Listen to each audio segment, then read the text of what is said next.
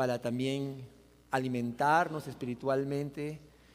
Y por eso me gustaría que puedas abrir la Biblia en Evangelio de Lucas, capítulo 7. Llegamos, por fin, empezamos la campaña, este es el día que esperábamos, hemos estado orando para que Dios renueve su iglesia, Dios nos bendiga de manera especial. Vamos a leer Lucas capítulo 7, del 36 al 50. El tema de hoy, el primer tema de la campaña es el amor lo da todo.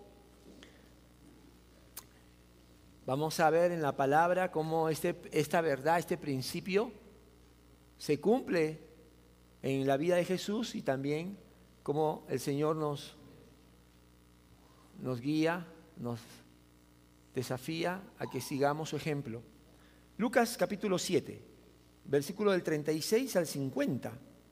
Dice así la palabra de Dios. Esta es una historia hermosa, pero también es una historia triste al mismo tiempo. Vamos a poner atención a lo que dice el evangelista Lucas. Uno de los fariseos invitó a Jesús a comer. Así que se fue, así que fue a la casa del fariseo y se sentó a la mesa.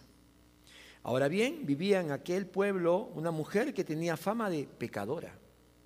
Cuando ella se enteró de que Jesús estaba comiendo en casa del fariseo, se presentó con un frasco de alabastro lleno de perfume.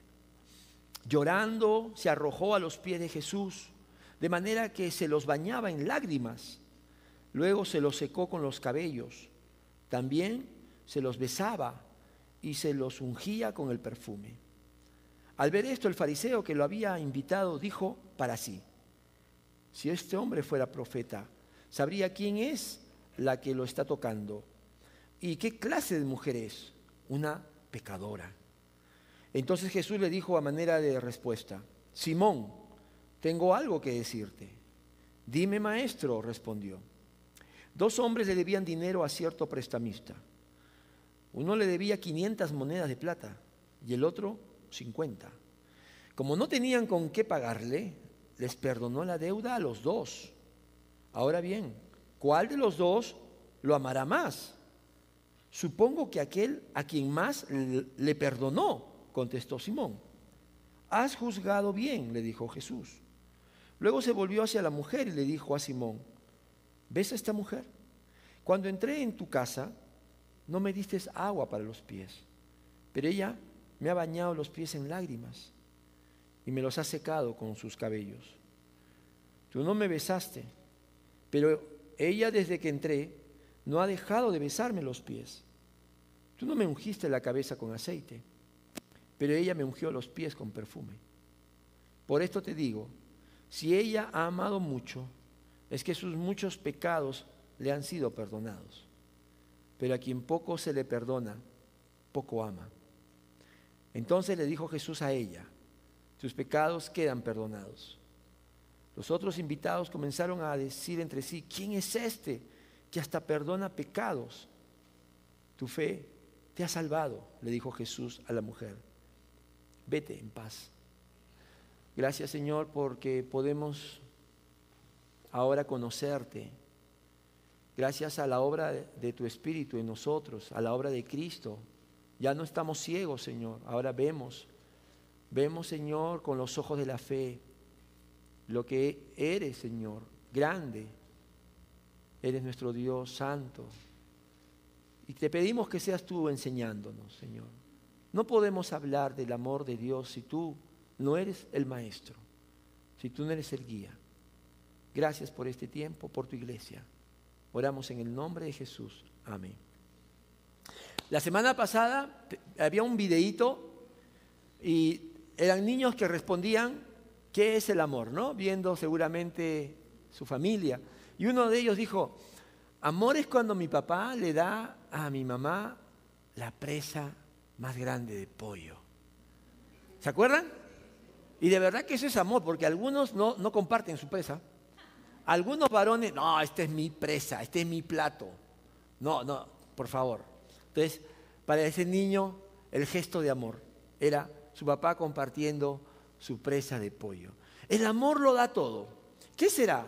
¿Será que entonces tenemos que eh, consentir, dar libremente, alegremente lo que la persona amada quiere? ¿Qué quiere decir que el amor lo da todo? Entonces, estamos hablando de que eh, siempre hay que estar viendo la necesidad. Vamos a ver qué dice la palabra.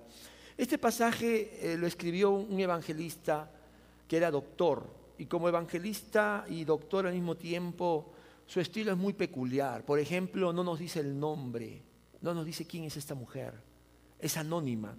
Nos dice lo que pasó, nos dice lo que Cristo hizo en su vida, eso es lo más importante. Y también Lucas en otros capítulos habla de, esos héroes anónimos. ¿Se acuerdan de la ofrenda de la viuda, la mujer que dio todo? Otra mujer anónima. Lucas tiene esos personajes anónimos, no dice su nombre, pero resalta, mira su fe, mira su ejemplo, mira su relación con Cristo.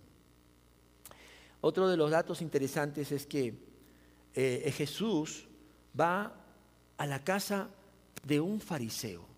Creo que sabemos por estudio, por cultura quizás, que Jesús y los fariseos no eran amiguis, no. Jesús siempre mostró amor a todos. la primera característica del amor de Jesús es que Jesús amó a todas las personas.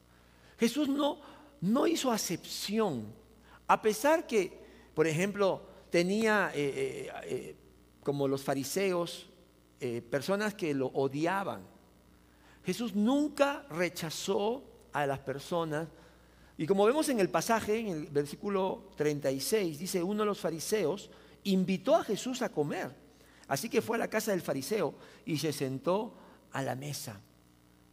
El amor lo da todo. El amor no hace acepción de persona. Mira que Jesús tenía muy bien conocimiento de quiénes eran sus amigos y quiénes no. Sin embargo, él nunca descartó la oportunidad. A veces yo veo que como cristianos todavía tenemos que aprender ese ejemplo de Jesús, porque nos podemos acostumbrar y nos podemos creer que no debemos juntarnos con aquellos que están en el camino equivocado, aquellos que, no vienen a la iglesia, aquellos que no, no creen en Dios. No, Jesús, mira, te voy a hacer una pequeña lista, cuando tú estudias el Evangelio, Jesús comía con diferentes personas. Ahora, la comida en la cultura oriental no era como nosotros a veces, a veces lo tomamos como una invitación para, para comer algo rico. Era más que eso. Era relación íntima. ¿Se acuerdan la última cena? La última cena era el tiempo. Dice Jesús anhelaba esa última cena. Dice, ¿cuánto he deseado este tiempo de comunión íntima con sus discípulos? Entonces la cena era una relación estrecha, personal. Mira por ejemplo, Jesús comió con publicanos, los que le llamaban traidores de la nación de Israel. Él fue a la casa de Mateo. Cuando Mateo hizo una cena, lo invitó a Jesús. También fue a la casa de Saqueo, otro publicano. Jesús también fue a la casa de pecadores. Los, fariseos decían, Él es amigo de borrachos, de glotones, de prostitutas. Él tenía eh, eh, en su, en su círculo de, amistades personas que no, no eran obedientes a Dios. También, como vemos aquí, está en la casa de un fariseo. Pero Lucas, en el capítulo 11 y en el capítulo 14, nos menciona que también fue a la casa de otros fariseos. O sea que no fue la casa de Simón que estamos aquí viendo en este pasaje, no fue el único. Hubieron otros fariseos que también lo invitaron y Jesús fue. Y sabes que si tú miras el capítulo 7 que vamos a estudiar ahora, el 11 y el 14, en cada, en cada cena lo criticaron, en cada cena lo, lo malinterpretaron, lo, inclusive lo maltrataron, como vamos a ver hoy. Sin embargo, Jesús perdonaba, Jesús amaba y no perdía el contacto con ellos. Por supuesto, también comía con sus amigos, María, Marta, Lázaro, por ejemplo, ¿Se acuerdan cuando lo invitaron a una cena y Marta ahí ah, limpiando, poniendo ahí la vajilla y todo lo demás y María escuchando? Y por supuesto también con sus discípulos, ¿no? Cuando fue a la casa de, Pedro y ahí encontró a su suegra, No sabemos si era la casa de la suegra, puede ser, ¿no? Pero ahí estaba la suegra. Y, miren, entonces, aún, ¿sabían que Jesús entró a la casa de un leproso? Sí, un leproso llamado Simón. Miremos el círculo tan amplio de Jesús. ¿Cómo es tu círculo de amigos? Ah, no, no, no, por favor. Yo, yo tengo mi, mi VIP, lista VIP, ¿no? Eh, ¿Sabes qué significa la palabra fariseo? Fariseo significa separado,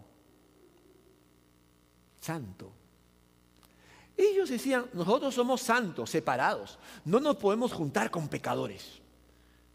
Y ellos eran tan estrictos en el cumplimiento de la ley que cuando veían que alguien eh, eh, no trabajaba como, como, debe hacer, no se lavaba las manos o, trabajaba en sábado, etcétera, etcétera, inmediatamente se separaban.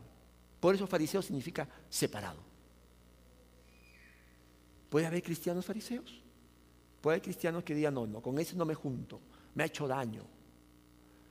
Ahora, pero Jesús se relacionó con todas estas personas, como estamos viendo, pero no solamente por el fin de la relación, sino más allá. Tenía un propósito. Y era justamente, como dice ahí la primera verdad, el primer principio, compartir las buenas noticias con ellos. Jesús los amó como nos ama a nosotros, pero Jesús quiere transformarnos, como dice la campaña, quiere cambiarnos, quiere que nosotros aprendamos lo que es su amor, su perdón, su restauración, su sanidad. Y lo que Él hizo finalmente es dar su vida. Si hablamos de que el amor lo da todo, Jesús lo dio todo. En Juan 15:13 le dijo a sus discípulos, nadie tiene amor más grande que el dar la vida por sus amigos. Jesús es el ejemplo perfecto de lo que es el amor que todo lo da. Porque no hizo acepción de personas, porque perdonó, porque tuvo la gracia para con los que le fallaron y hasta finalmente dio la vida por todos esa lista y por nosotros. Cristo murió por todos. Ese es el amor que da. Porque recuerden, la semana pasada les hablé de las características del amor ágape. Es un amor incondicional, es un amor constante, comprometido, y es un amor que ama por naturaleza, porque su naturaleza es amar, es dar, es servir. Y por eso Cristo dio su vida. Pero en esta historia vemos más principios. Por ejemplo, vemos que todo aquel que oye y cree las buenas noticias de Jesús va a experimentar el amor más grande y la gratitud eterna hacia Él, hacia Jesús. ¿Qué dice el versículo 37 y 38? Ahora bien, vivían en aquel pueblo una mujer que tenía fama de pecadora. Cuando ella se enteró de que Jesús estaba comiendo en casa del fariseo, se presentó con un frasco de alabastro lleno de perfume.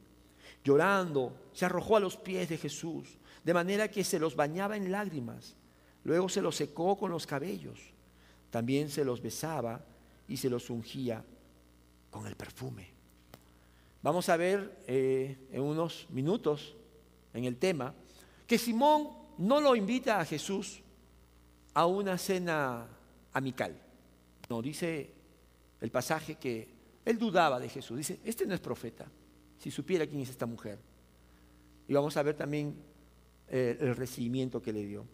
Pero en esta cena, donde estaba Simón con su selecto grupo de fariseos, que no se juntaban con nadie, pero estaban haciendo un, este, una excepción con, con este hombre que parece que tiene algo, algo especial, y estaba con su discípulo seguramente.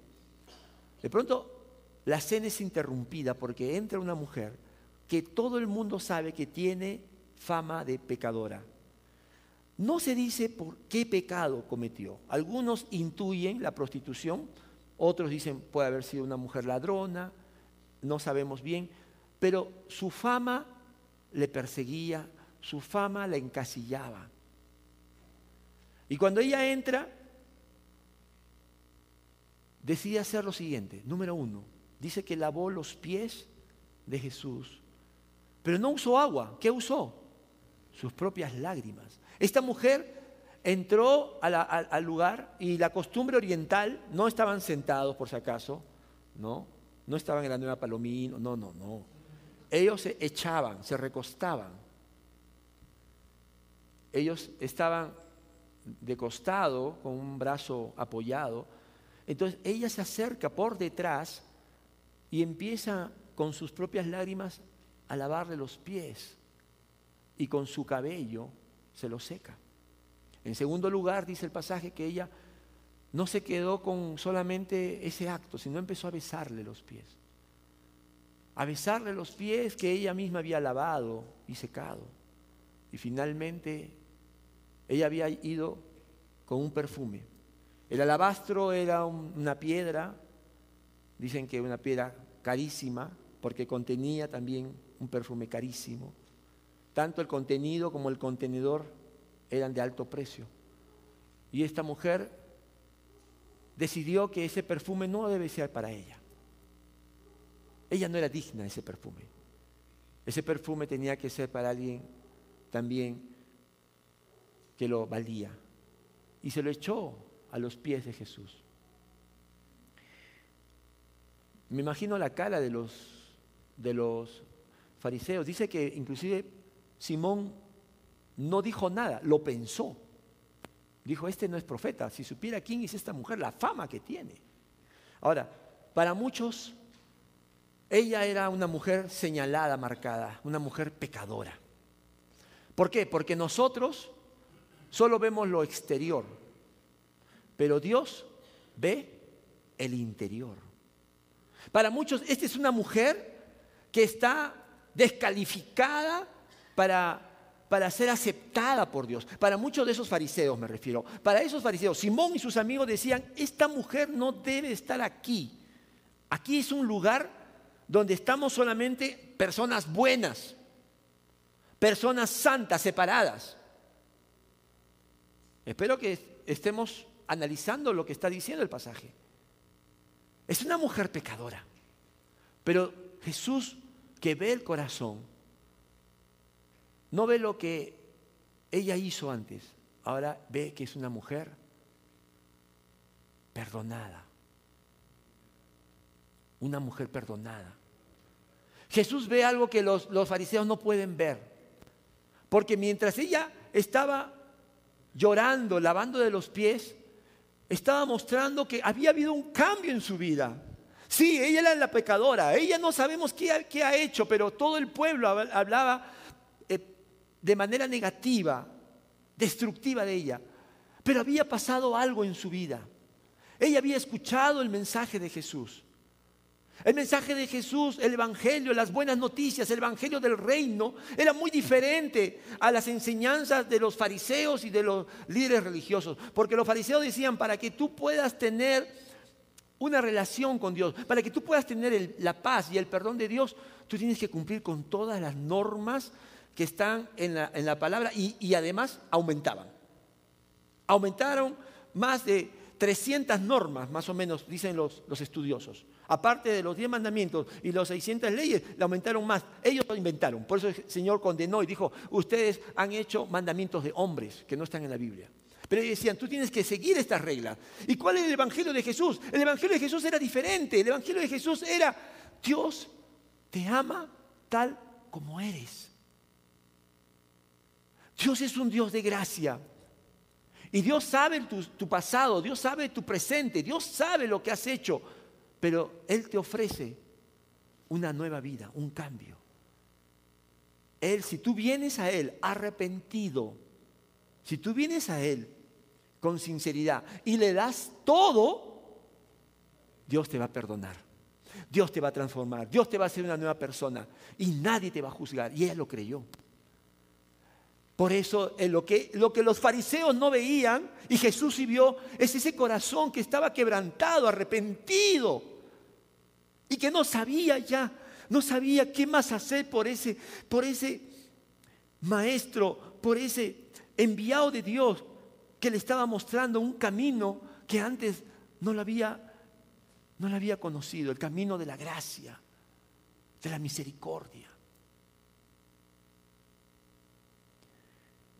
Por eso el Salmo 51, 17, mira, en el buen sentido, ¿sabes?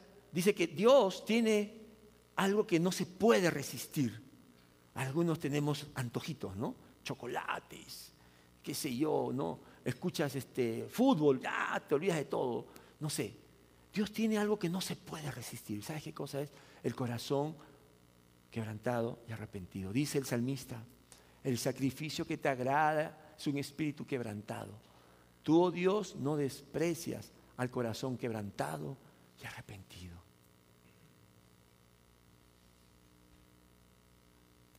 Este es el Evangelio.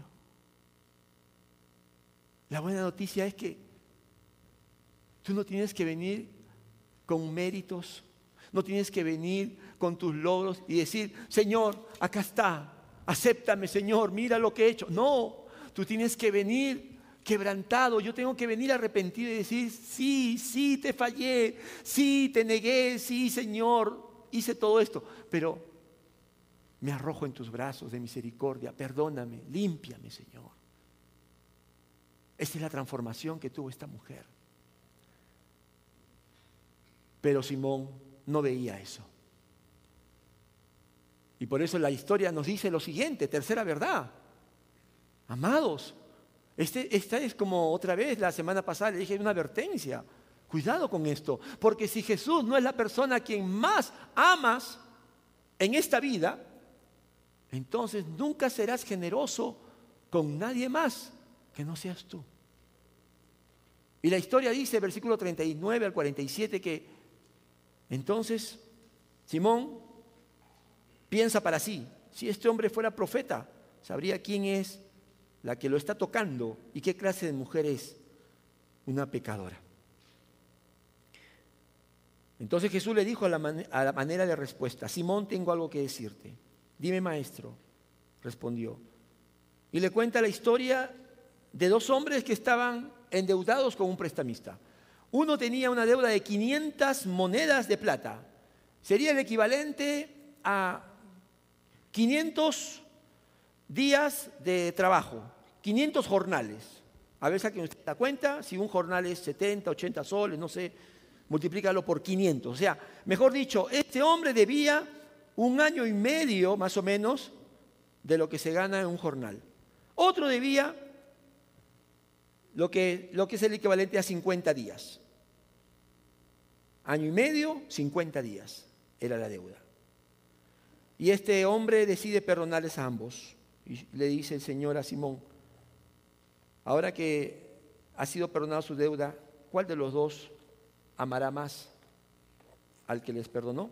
Y Simón responde con lógica, aquel a quien más le perdonó. Y ahora Jesús le dice lo siguiente, Simón, cuando yo llegué no me dices agua. Tú sabes que en la cultura oriental la hospitalidad era prácticamente era una obligación. No había como ahora veredas, no había calles, todo era tierra. Estamos hablando de hace dos mil años más o menos. Entonces, y, caminaba mucho, se caminaba mucho. Entonces, cuando llegaba alguien a tu casa, por cortesía, tú ponías una bandeja ahí para que se lave los pies, que estaban con todo el sopor ¿no? el calor, la tierra. Y si tenías un poquito de exposición económica, le mandabas al, esclavo, al dulos, el dulos te lo limpiaba. ¿Te acuerdas cuando Jesús lavó los pies de sus discípulos? Él hizo el trabajo de un esclavo, del dulos. Pero Simón no le dio el agua. La mínima cortesía de que se estilaba en ese tiempo. Y Jesús le dice, Simón, tampoco me diste un beso. Lo que la costumbre entre un discípulo o alguien inferior y un maestro era un beso. ¿Te acuerdas cómo cuando se entregó, cuando Judas lo, entregó a Jesús, qué le dio? ¿Qué le dio? ¿Se acuerdan? Porque era la característica. Él es mi maestro. Él es un hombre que enseña la ley de Dios. Y acá dice que Simón le decía a Jesús, ¿cómo dice? Maestro, ¿no? En el versículo 40 dice, dime maestro, pero en realidad era de boca para afuera, porque ni el beso le dio para reconocer que era un maestro. En otras palabras, Simón lo miraba a Jesús por debajo del hombro. Sea, ya, ya estás en mi casa, te voy a ofrecer una cena, ¿qué más quieres? Y finalmente el Señor le dice, tampoco ungiste mi cabeza con aceite. La gente caminaba largas, largos trayectos y el sol, recuerden ustedes que estamos hablando de Israel, Palestina, Jerusalén, caía más fuerte que el sol de aquí a Arequipa, era sol de desierto. Se ponían sus turbantes, se ponían, pero igual la cabeza hervía. Entonces cuando uno llegaba a una, a una casa donde había sombra, la, la norma de educación era darle, si eras pobre le dabas un poco de aceite de oliva barato, si no, uno más caro, ¿no? pero era para refrescar. ¿Sabes? Si pudiéramos tener acá a Simón, diríamos, Simón, ¿por qué maltrataste a Jesús? Quizás Simón decía, no, yo no he hecho nada, por favor, si he hecho una cena, no sabes cuánto me ha costado, ¿ah? He traído lo mejorcito, de las mejores picanterías. Quizás él pensaba en su cabeza, como a veces nosotros pensamos, no, yo no, yo estoy amando a Dios. ¿Han escuchado eso de yo creo en Dios a mi manera? ¿No? O yo amo a Dios a mi manera, ¿no? Tú dices, oye, pero ¿por qué no vienes a la iglesia? ¿Por qué no lees la Biblia? No, no, yo, yo oye, dicen, ¿no? Yo y el flaco tenemos una comunicación especial. Mira, a tu manera es una, una justificación. Porque la enseñanza que, que el Señor le dice a Simón es para todo aquel que quiere hacer su propia, su propia Biblia. Versículo 47, la enseñanza de Jesús para Simón. Por esto te digo, si ella ha amado mucho, es que sus muchos pecados le han sido perdonados. Pero a quien poco se le perdona, poco ama. Jesús le dice a Simón, ¿por qué me has tratado así? ¿Por qué no ni la mínima cortesía que se le da a cualquier persona? ¿Sabes por qué? ¿Por qué Simón me has tratado así? Por tu orgullo. Amar poco es un hebraísmo que significa orgullo. Cuando esta mujer entró a la casa, dejó afuera su orgullo, dejó afuera todo su pasado y dijo, aquí está quien me ha mostrado un camino de gracia. Pero Simón tenía bien vestido su orgullo fariseo y decía, yo soy santo, yo sé la palabra, yo sé la Biblia, a mí nadie me venía a enseñar, yo, yo, yo sé lo que hago, y acá viene un Jesús que, mira, hijo de carpintero, ni siquiera estudiado en un seminario, y me dice que, que Dios acepta a todos. No, imposible. ¿Sabes? ¿Sabes que podemos nosotros también tener ese, ese engaño? No, pero yo estoy viniendo a la iglesia. No, pero por favor, hace tiempo, yo soy todavía de los antiguos. Sí, pero si tú no pasas esa puerta con un corazón contrito y humillado, no, no. No quieras engañarle al Señor. Eso lo dijo bien claro el apóstol Pablo, se lo dijo a los, a los cristianos de Corinto.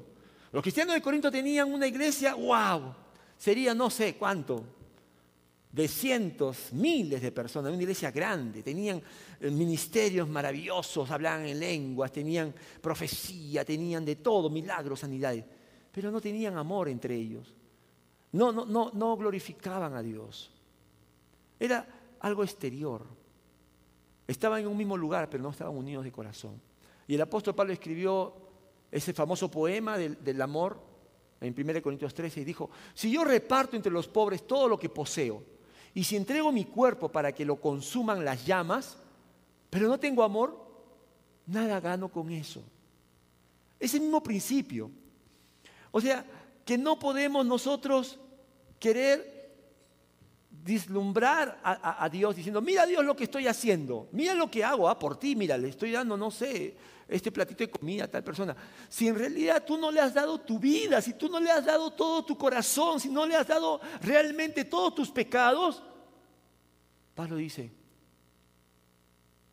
no, no, no haces nada para Dios, no ganas nada, no estás logrando nada. Hermanos, nuestra campaña empieza hoy día, pero empieza con, con una palabra de, Jesús diciendo, ¿me amas? ¿Cuánto me amas? ¿Me amas mucho? ¿Me amas poco? Recuerda, amar poco es orgullo. La palabra dice también que el, el amor echa fuera el temor. El amor echa fuera el temor. Esta mujer le había dado al Señor Jesús todo su pasado, todos sus pecados. Y esta mujer creyó en, la promesa de Jesús. Por eso es que se armó de valor y entró, como, decimos, ¿no? Literal, a la cueva de los leones. Ahí estaban los fariseos. Y dicho y hecho, en pensamiento la devoraron. Pero ella tenía la mirada puesta solamente en aquel que le, mostró el camino de la gracia y del perdón. Y por eso ahora Jesús deja a Simón, porque no hay peor ciego que el que no quiere ver. Porque no puedes tú llenar un vaso que está colmado ¿no? de sus propios prejuicios, un corazón, una persona que dice, no, yo lo sé todo, entonces no aprende nada. Es un axioma en la vida. El que lo sabe todo no aprende nada. Entonces Jesús ahora se dirige a la mujer y le dice en el versículo 48 al 50, entonces le dijo Jesús a ella, tus pecados quedan perdonados. Los otros invitados comenzaron a decir entre sí, ¿quién es este que hasta perdona pecados? Tu fe te ha salvado, le dijo Jesús a la mujer. Vete en paz. Es interesante este último, este último diálogo con Jesús. Ya esta mujer había escuchado el mensaje, había recibido la palabra, la había creído, por eso su transformación de ser una mujer pecadora es ahora una mujer perdonada y ahora está delante de Jesús. Pero Jesús le dice, tus pecados quedan perdonados. ¿Por qué le dijo eso si ella ya había sido perdonada? Lo que pasa es que Jesús conoce nuestras debilidades. Y a veces nos va a tomar tiempo entender que verdaderamente la sangre de Cristo y la obra de Cristo es más que suficiente para perdonar nuestros pecados. A veces decimos, no me la creo. No me la creo. No puede ser tan fácil. La gente dice, por favor, en esa iglesia te dicen que tú puedes venir y como sea tu vida, Cristo te ama y te limpia los pecados. Y luego dicen, ya está, por fe, has sido perdonado, eres una nueva criatura. No, pues, dice, les han lavado el cerebro. No puede ser. Algo se tiene que hacer, algún sacrificio, no sé, penitencia. No, no. Eso se llama gracia. Gracia inmerecida de Dios. Por eso el que la rechaza, dice la Biblia, ya ha sido condenado. Porque nadie puede decir, no sabía o no, me parecía difícil. La, la salvación no es inalcanzable, es un acto de fe. Es un acto de una decisión que tomamos basado en lo que dice la Biblia acerca de Dios, acerca de la obra de Cristo. Entonces, si yo digo no sabía o, no lo entendía en realidad, no lo creías, no querías aceptarlo, lo rechazaste. Y el Señor le dice a esta mujer, una vez más, tus pecados quedan perdonados porque tu pasado no te condena, porque yo he venido a dar la vida por ti. Y ahora delante tuyo tú, tú tienes al que va a morir por tus pecados, para que tú no tengas que vivir con la cabeza agacha, sino más bien con la frente en alto diciendo, Cristo pagó por mis pecados. No tengo vergüenza, no tengo por qué afligirme. Y mira lo que dice al finalizar, dice, la, bueno, la gente comenzó a murmurar porque no, no creían en, en quién era Jesús, si no era un profeta, no era un maestro menos que iba a ser el Salvador. Pero el versículo 50, atención, dice, tu fe te ha salvado. La fe en Cristo es lo que te salva, no tus obras. Cuando uno lee el pasaje, y no tiene el conocimiento de toda la Biblia, puede decir, ah, ya, esta mujer fue, fue aceptada, perdonada, porque lloró, porque trajo un frasco, eh, de perfume carísimo, etcétera, etcétera. Entonces yo también tengo que hacer cosas y dar cosas para, para que Dios me... No es así. El Señor dice, tu fe, no tus obras, te ha salvado. Por eso es importante que tú vivas para amar. Que no sean 50 días, sino como profetizó una hermana, que sean 50 años. El día jueves estábamos orando y una hermana dijo, Señor, te pido por los 50 años de amor. Yo dije, amén. Ya no son 50 días, ya que sea 50 años, Señor, claro que sí. Tú tienes, yo tengo que estar viviendo practicando el amor. Ya me perdonó el Señor. Ahora, ese mismo perdón, ese mismo amor inmerecido, yo lo llevo a los demás, aunque me hayan fallado. Cuando tú lo haces, cuando yo lo hago, ¿sabes qué va a pasar? Mi fe va a estar más afirmada, más segura. Pero cuando tú dices, yo entregué mi vida a Cristo, pastor, hace no sé cuántos años, ya ni me acuerdo. Y la, iglesia ya no existe, el pastor ya debe estar arriba. Pero tú sigues amargado, sigues resentido, sigues haciendo tu grupo de selectos fariseos, no, con nomás. Tú después dices, ¿seré salvo? ¿Me habré convertido? Claro. No tienes convicción. ¿Por qué? Porque no estás viviendo en el amor de Dios, de Cristo. Pues el Señor le dice, tus pecados ya están perdonados. Es una vez nomás que tú tomas una decisión por Cristo. Y si tú estás levantando la mano cada vez, cada vez, cada vez, la pregunta es, ¿cuántas veces tiene que morir Cristo para que tú le creas que realmente su sangre es suficiente para perdonar tus pecados? ¿Cuántas veces vas a crucificar a Jesucristo para que dejes de vivir en culpa, en remordimiento? Esta mujer no recibió el perdón porque hizo algo para Jesús. Por favor, ese es un camino que no está en la Biblia. Nada podemos hacer para ganarnos ese perdón. Ella amó a Jesús porque recibió por fe, por fe recibió el perdón, la nueva vida, la misericordia de Dios. Y esa fe es lo que le trajo la salvación. Y cuando ya tienes esa fe en tu corazón, entonces tú puedes amar, amar, amas. Amas a los que no te aman. Amas a los que te hablan mal de ti. Hablas a los que te fallan y te dicen perdón y te vuelven a fallar. Amas a todos, porque el amor es fruto de la fe en Cristo Jesús. ¿Hay alguien que diga amén? El amor no es un sentimiento, ese es fileo. El amor ágape viene de mi fe en Cristo Jesús. yo te confieso que sentí un poco de envidia santa. No existe eso ya. Borren eso de su mente. Pero decía, Señor, qué envidia. Esta mujer lo tuvo a Jesús ahí. Lo tuvo para derramar sus lágrimas y decirle gracias. Gracias porque tú cambiaste mi pasado. Me perdonaste todo lo terrible que hice. Esta mujer le besó los pies y con el perfume le dio un acto de adoración, de honra. Pero mientras yo estaba hablando con el Señor, en mi momento de envidia santa, el Señor me dijo, tranquilo porque tendrás la oportunidad cuando estés delante mío, lo podrás hacer.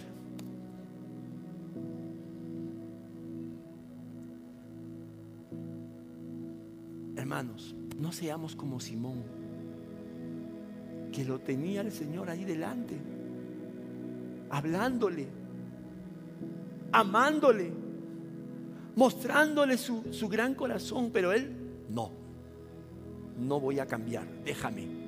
Ella, así pienso, así muero, así me entierran. Los 50 días de amor empiezan hoy, pero para ti puede ser, como decía la alabanza, un nuevo tiempo.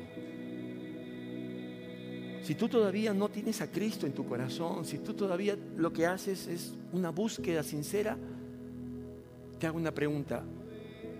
¿Conoces el amor perdonador de Cristo Jesús? No las bendiciones de Dios, sino conoces lo que Jesús hizo. Porque Jesús, más que milagros, más que multiplicar el pan, el milagro más grande de Jesús fue que en esa cruz estaba tu nombre, estaba mi nombre. Y Él tomó nuestro lugar. Allí teníamos que estar nosotros, pagando hasta la última gota de nuestra sangre pecadora, derramándola por nuestros pecados. Pero el milagro más grande fue que Él dijo, yo voy a tomar tu lugar. Y si eso no te hace una, una explosión, una crisis en tu corazón y en tu mente, entonces todavía no has entendido lo que es el amor tan grande de Cristo. Pero a lo mejor tú dices, yo ya tengo a Cristo, como yo, tú también has tomado una decisión por Él. Y qué bueno que, que ya, ya se alumbró nuestra mente a la verdad de Dios. Pero la pregunta es si, si le estás dando todo, todo a Él, todo tu corazón, al que dio todo por salvarte. Y esta pregunta no es para ahorita solamente, no. Esta pregunta es todos los días, porque todos los días nosotros tenemos que entregarle al Señor toda nuestra vida, todas nuestras debilidades, mi mal carácter, eh, mis malos pensamientos. Yo tengo que darle todo, porque Señor, tú lo diste todo. Entonces ahora que te amo, te quiero dar igual como tú lo hiciste, te quiero dar todo. Y eso es desde la mañana hasta la noche. Y cuando lo hicimos, qué bueno, porque Señor sigue haciendo su obra. Y cuando no lo haces, pues abogado tenemos en Cristo, quien nos perdona, nos limpia con su sangre preciosa, como la primera vez. Él seguirá perdonando tus pecados, porque Él ha decidido que reflejes su carácter, su santidad. ¿Le ha dado todo? ¿O fue un día y de ahí le vas dando solamente ciertas partes de tu vida, ciertas áreas? Algunos dicen, ah, yo ya tengo tiempo. ¿Qué más le voy a dar? El Señor nos hace la pregunta, ¿me amas? ¿Me amas mucho? Si me amas mucho, dalo todo. No tengas vergüenza. Sé lo que has hecho sé tus secretos, sé lo que haces, pero mi amor está para bendecirte. Cierra tus ojos, vamos a orar.